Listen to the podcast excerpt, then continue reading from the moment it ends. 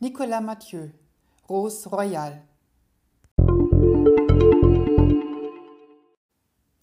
Es ist eine Geschichte, wie sie zwischen Mann und Frau täglich auf dieser Welt hundertfach passiert.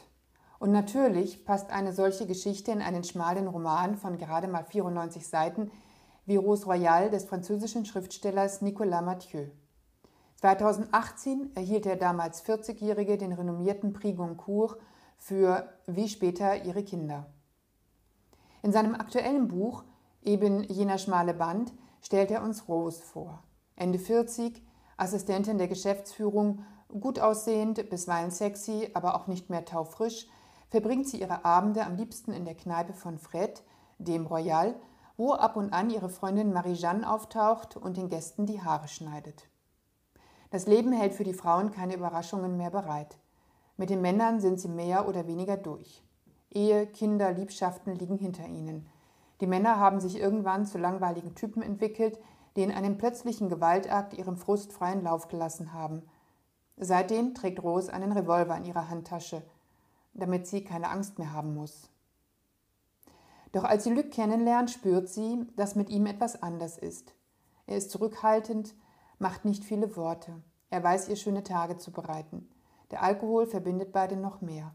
Sie genügen sich gegenseitig. Er hatte nie wirklich Freunde, sie vernachlässigt ihre. In seinem schönen Haus auf dem Land lassen sie die Zeit verstreichen. Nur mit dem Sex klappt es nicht so richtig. Wir kommen nie zum Ende, bekennt Rose ihrer Freundin. Vielleicht liegt es am Alkohol, vielleicht aber auch an dem Päckchen der Vergangenheit. Doch mangelnde Manneskraft war noch nie ein gutes Zeichen für funktionierende Beziehungen und eine gemeinsame Zukunft. Doch Rose Royal ist mehr als eine Beziehung mit ihren Krisen und Alltagsgeschichten. Nicolas Mathieu seziert das letzte Aufbäumen einer Liebe kurz vor dem Tod durch Altersschwäche. Glasklar und schnörkellos fasst er die fatale Dynamik einer Beziehung in Worte, über die von Beginn an das Schwert der Gewohnheit, der Kompromisse, der sich Fügens schwebt.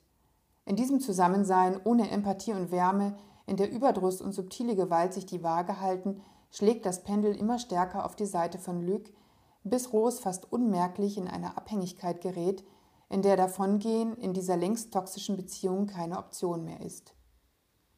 Aber da ist ja noch der Revolver. Schon längst fragt man sich als Leser an dieser Stelle, wer zuerst schießen wird.